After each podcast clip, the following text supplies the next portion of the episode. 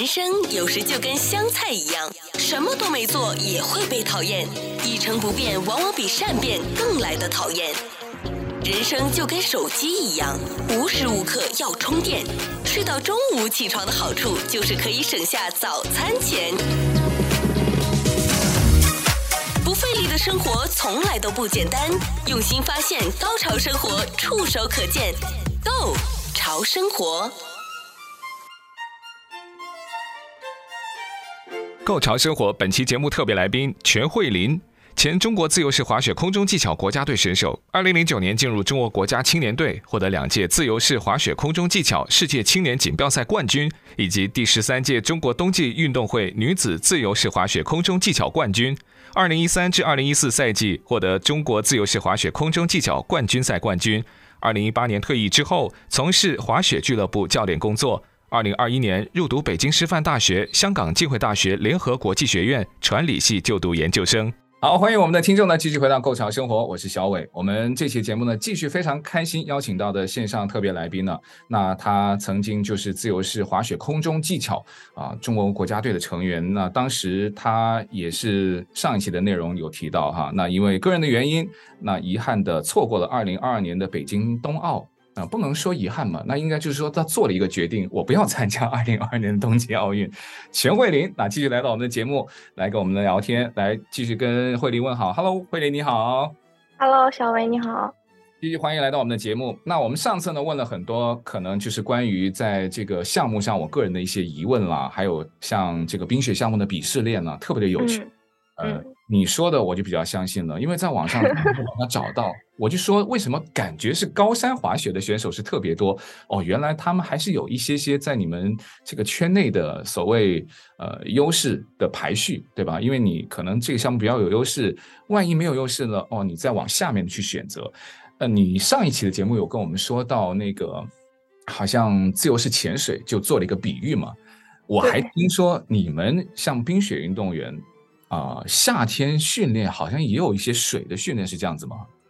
对，有的。我们夏天的水上的训练就是模拟冬天的跳台。啊、在美国这边，我们也都会去犹他州的 Park City，那儿有一个就是我们自由式滑雪空中技巧呃的夏季的训练的跳台，然后他会模拟冬天的跳台，他跳进水里，然后美国国家队经常会在那边有表演。然后公开的表演，你可以过去看呀，就是这样的。哦，那这个水上的训练，你可以老实说，对你们的帮助大吗？非常大。啊，他怎么会帮到你们在？他他为什么？对我，我现在来讲一下为什么他会帮助到我们是雪，因为我们是自由式滑雪空中技巧。那空中技巧，那就是最重要的就是空中的姿态，空中的运动。所以呢，我们当我们在一个动作不熟悉的时候，我们就会在水上去训练。因为很多空中的动作我不熟悉的时候，我可能不是脚落地，可能是如果万一是头落地呢，或者是我躺着落地呢？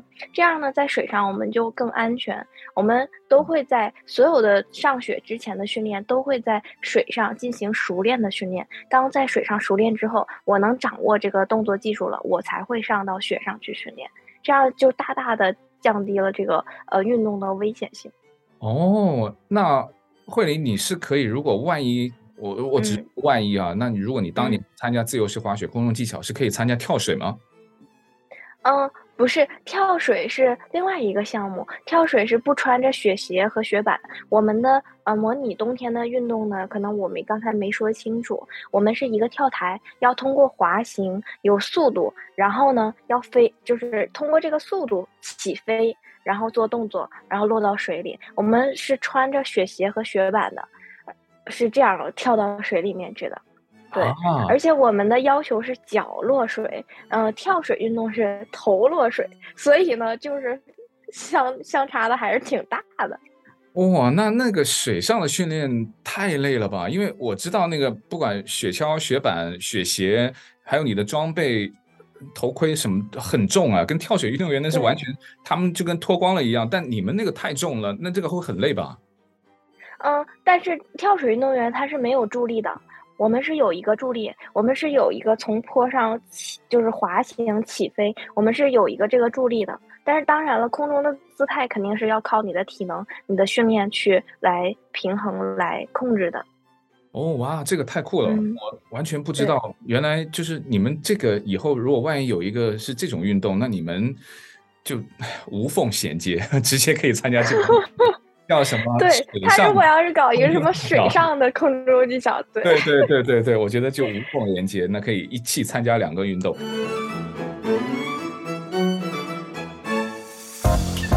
不费力的生活从来都不简单，用心发现，高潮生活触手可见，Go 潮生活。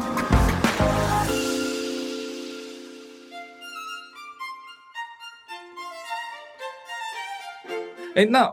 从全慧琳你开始进入这个职业运动领域之后，像冰雪运动，我们相对很多人都特别的陌生嘛，尤其像我是南方人，其实对冰雪运动就更陌生了。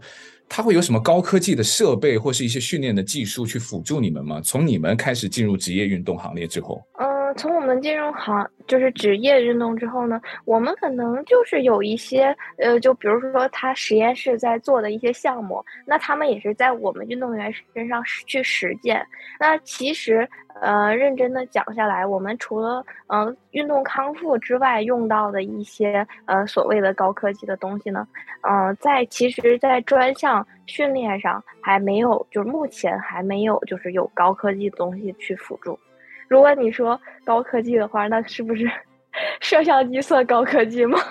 嗯，他要 就是把你记录下来，对你的空中每一个动作。然后慢镜头定格回放，然后再可能用电脑分析你的动作，可能还有零点五厘米的空间，就是类似这种，你们有做过吗？没有。嗯、呃，就是科研人员可能有做过，但是他还没有运用到实际当中。实际的训练当中，可能还是教练通过看视频、看回放，然后给运动员去讲解这个技术，还是这样的。哦，那你们会有一些所谓的小迷信吗？比如说。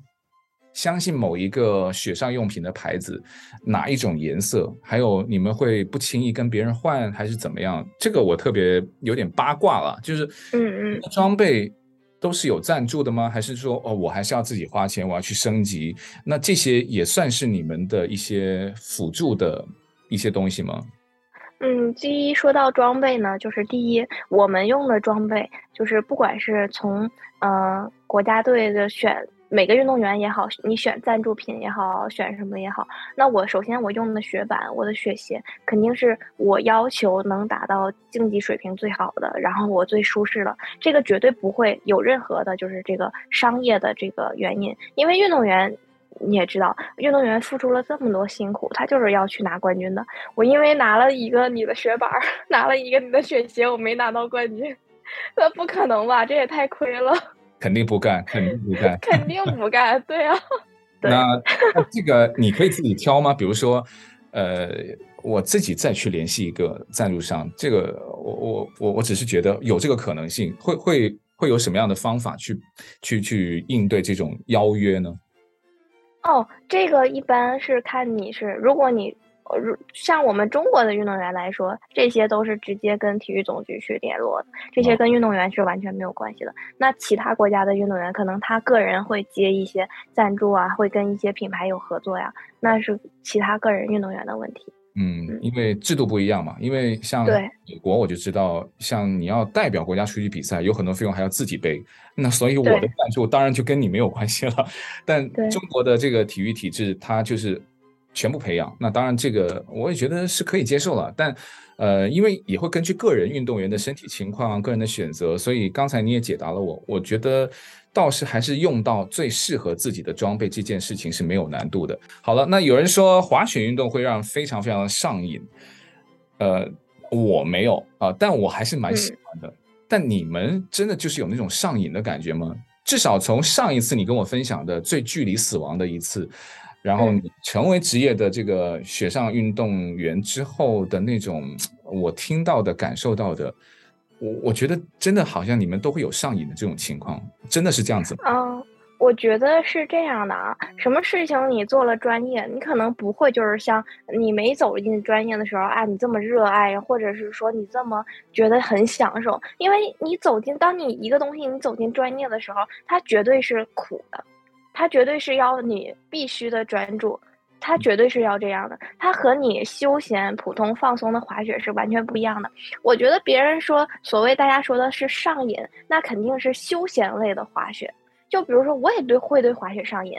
我去日本去滑雪，我也很享受那个那么厚厚的雪，那么高高的雪山。然后就是去欧洲，也很享受那个天气，然后吸着那个凉凉的那种空气，然后滑雪下来，我泡一个温泉，我那我特享受，我非常上瘾。对，但是你跟我说，哎，你对你的专业有多上瘾？我只能说我热爱我的专业，我热爱我的运动。钱可以解决的都是小事，钱不能解决的主要是钱还不够。一个好点子通常在无数的烂点子之后。想走自己的路，并不需要导航开启。做人做事需要些勇气，才会带来更多的运气。人缘再好也会有敌人，心胸再大还是会烂赌一些人。不管有没有公主命，千万不要有公主病。费力的生活从来都不简单，用心发现，高潮生活触手可见，Go 潮生活，Go 潮生活。本期节目特别来宾全慧琳，前中国自由式滑雪空中技巧国家队选手，二零零九年进入中国国家青年队，获得两届自由式滑雪空中技巧世界青年锦标赛冠军，以及第十三届中国冬季运动会女子自由式滑雪空中技巧冠军。二零一三至二零一四赛季获得中国自由式滑雪空中技巧冠军赛冠军。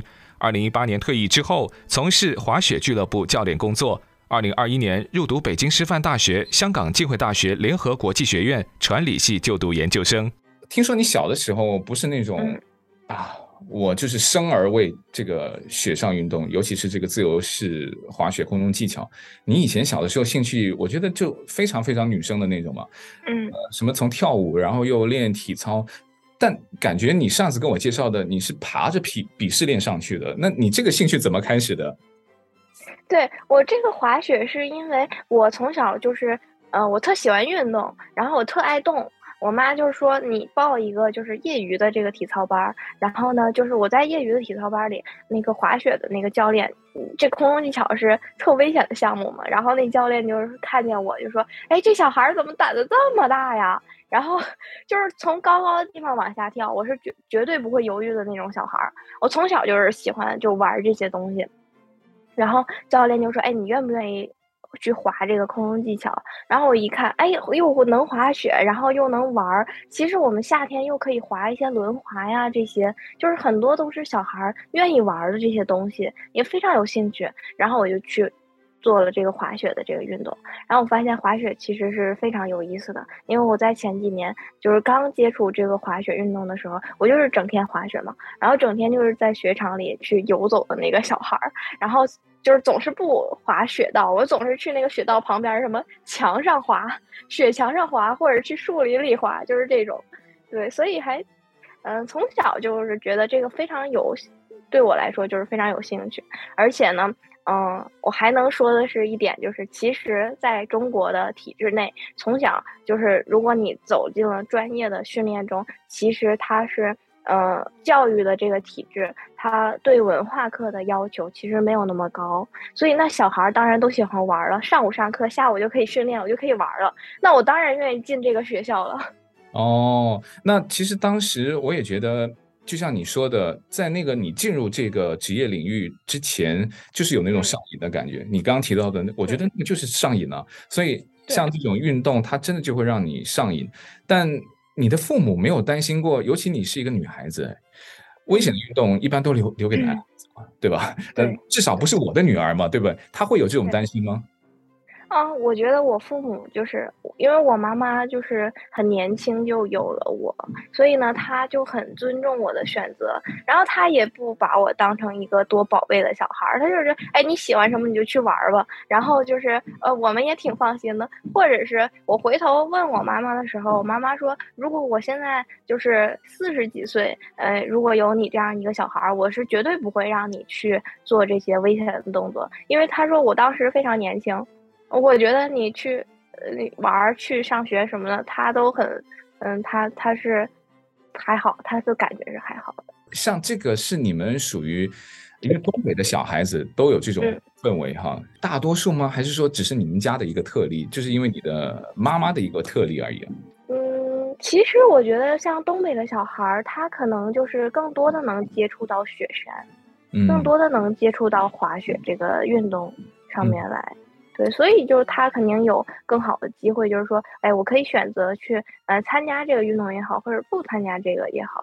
那像滑雪运动或是冰雪运动吧，嗯、就跟一些我们常规的运动，嗯、它真的不太一样。就像刚才全友林你提到的，你怎么去开始，怎么去产生兴趣，都是跟胆子，然后跟这种小小的一种叛逆心和挑战的精神有关的。嗯那你那么小开始接触这个运动了，而且我也看过有非常多，包括美国的有很多非常顶尖出色的这个冰雪运动员，他们都是曾经的叛逆少年哦。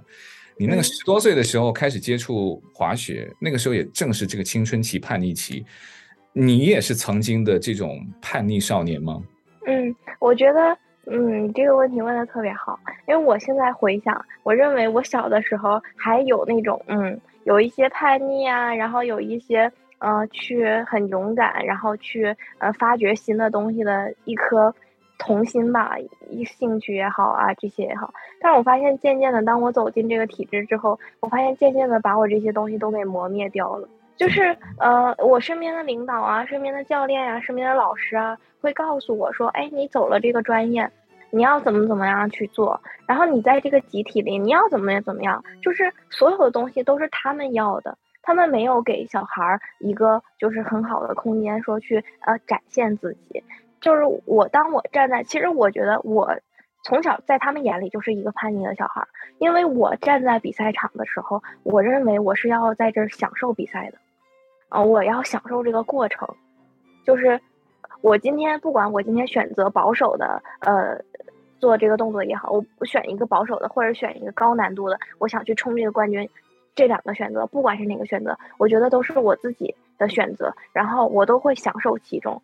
但是呢，就是体制内给我的选择，就是你没有选择，是我们给你的选择。今天我让你去选择保守，你就要去选择保守；今天我让你去挑战，你就要去挑战。那这不是我个人的意愿。那如果要是说，能给我更多的选择的机会，那我有的时候我可能会选择激进的，那我就能拿冠军。那有的时候我觉得，哎，这这个天气或者是这个因素不不符合，不适合我这么激进。因为每一年都有很多场这个世界杯的比赛，那如果我这一站激进了，那我没我我又没拿到冠军，或者是我受伤了，那我下一站就参加不了了。现在天气情况不好，所以我其实是为什么一直在。教练员和领导眼里都是一个叛逆的小孩，就是我经常在他们眼里就是那种有自己主见的小孩，有自己想法的小孩。但是我我非常享受，我觉得我享受其中。如果你要是让我非要让我怎么怎么样，我觉得我就不享受了。然后我不享受的同时，我心里也会有很多很多的变化，然后这样会造成我的伤病，会造成我很多的麻烦，因为我就是的队友里面。我讲一个就非常就是我经历的事情，当时是一五年的世界锦标赛在奥地利，然后那个运动员已经当时他的腿已经很难受了，他已经非常他已经不具备再去比赛的这个条件了，然后他就跟那个队医跟教练说，我现在这腿已经不行了，然后队医呢，那个队医也比较年轻，那他肯定是偏向于领导的选择，领导就是让他冲。然后呢，他就跟运动员说：“哎，你没什么事儿，你还可以再继续比赛。”然后那个我，因为我当时跟他住一个房间，然后后来他就是他继续比赛的时候，他那一跳，他就他说他说我回来问他，他说我感觉我出跳台那一瞬间，我的腿就扔出去了。他其实当时的状态就是他的韧带只有一点点连着了，他就其他地方都已经撕裂，都已经坏了。然后他如果他要不跳，他可能恢复的时间很短，几个月他就恢复好了，可以再继续训练。他结果他又跳了那一跳，他说我出跳台的时候，我的腿就扔出去了。其实他出跳台的时候就断了，腿甩出去了。然后结果他就花了两年的时间去康复去训练，那他错过了很多。然后他也后来他也没有什么成就，也没有参加上奥运会，就结束了。不费力的生活从来都不简单，用心发现，高潮生活触手可见 Go 潮生活。那其实这个是非常有探讨空间的。这个是属于像你们已经到九五后的这一代的职业运动员的一种改变，还是说仅限于在你们在冰雪，甚至具体到滑雪运动才会有可能产生的一种变化呢？嗯，我觉得是一是项目的原因，二是九五后的就是非常有自己的主见。九五后的家庭和八零后的家庭可能也不太一样。就是我也有一个队友，一个姐姐，她是八五年的，她跟我一个房间。然后她从她给父母打电话啊，或者是怎么样的，父母就会告诉她啊，你听教练的话啊，听领导的话，人家说怎么样你就得怎么样，就是这样。然后，那我妈妈经常给我打电话，就是说，哎，你那个自己保护好自己啊，你那个 自己照顾好自己，你就是要享受其中，但是呢，你要注意自己的身体，你当然你要你要运动，你要努力啊，嗯，然后呢，那如果比如说谁跟你说了什么话，那你可以跟我听，我来帮你去判断他说的是对的还是错的。那如果要错的，我们肯定是不听的。我这个是觉得应该是八零后或者八五后做了父母以后，给他后面的孩子的这个差别，就跟八零后自己去做孩子的时候已经完全不一样了。对，这个非常有意思啊，因为你身在其中，所以哇，你不说我也不觉得会有这种啊蛮大的改变。那你觉得跟这种所谓运动精神它有违背吗？它有是一种悖论吗？啊，运动精神不就是挑战自我，然后挑战极限？可是我又觉得你说的不无道理啊。我要保证我的安全，我要享受其中，我才能够创造更好的成绩。你们怎么会去去去权衡？我觉得，我觉得这个非是这个不违背。我觉得有很多人就是违背了人别人的这个人性。你要就是要就是一个两个极端，就是拿谷爱凌和我队友徐梦桃来比较，他们就是两个极端。像谷爱凌，她在参加比赛的时候，她这一届他拿了三块，呃，他拿了两块金牌，一块银牌。我看到他的比赛是他享受其中，然后他当时就他选择做这个难度的时候，他就给他妈妈打了个电话，他妈妈都建议他说，哎，要不然你选一个就是不太难的，然后你拿一个第二、第三名啊什么的。然后他就跟他妈妈说说，哎，我想挑战一下，我有这个信心，我就想去做一下。结果他做了，他拿了冠军。他在整个比赛过程中，他显得他非常松弛，他非常有自信。那反观徐梦桃。他已经参加这是第五届冬奥会了，他的历届冬奥会都非常非常紧张。他上一届奥运会比赛前，他发了一个朋友圈，他说：“我不拿中国的首金，我就退役。”但结果他面对巨大的压力，他没有拿到。他的压力太大了，不是说他这个人没有这个实力，就是他有这实力，但是他没有做到。那谷爱凌当时她训练的时候，她完全没有这个能力，她没跳，她是在比赛的时候去挑战自己的。所以我认为就是，应该还是自己去享受，然后自己去主动。那如果要是说我不希望去，嗯，就是说我的孩子像许梦桃一样，就是面对这么大的压力，虽然他最后他是成功了，但是他已经三十多了，然后他有很多的伤病，那他接下来我觉得。他肯定没有谷爱凌的人生那么精彩。要是我的孩子，我自私一点，我就说，我当然希望我的孩子是谷爱凌了，而不是徐梦桃。因为我自己也做父母的，就我在想啊，有的时候要培养孩子的兴趣，你也会在犹豫，在那种你要不要去让他拼，还是说你要让他享受其中，在有机会的时候他自己选择要去挑战他的极限。我相信全慧玲，你刚才给了一个非常具体的例子。那还有一个问题就是关于离开了滑雪场之后。啊，我们要跟听众介绍一下，现在全慧玲呢是北京师范大学、香港浸会大学联合国际学院的传理系现在已经叫传理学了哈。你现在还是在读的研究生嘛，对吧？对，我马上就毕业了。这个是什么打算？对，我这个这一段经历说起来也是非常的，我不知道时间的关系，我可不可以去说一下啊？我是因为我觉得，嗯，那滑雪运动，我因为做了这么多年的运动员，那我失去了很多学习的机会，那我就先从做滑雪教练开始，因为滑雪是我最擅长、最专业的嘛。然后我滑雪的时候，我就遇到了很多，呃，算是我的，就是我的伯乐，就是我现在的老板。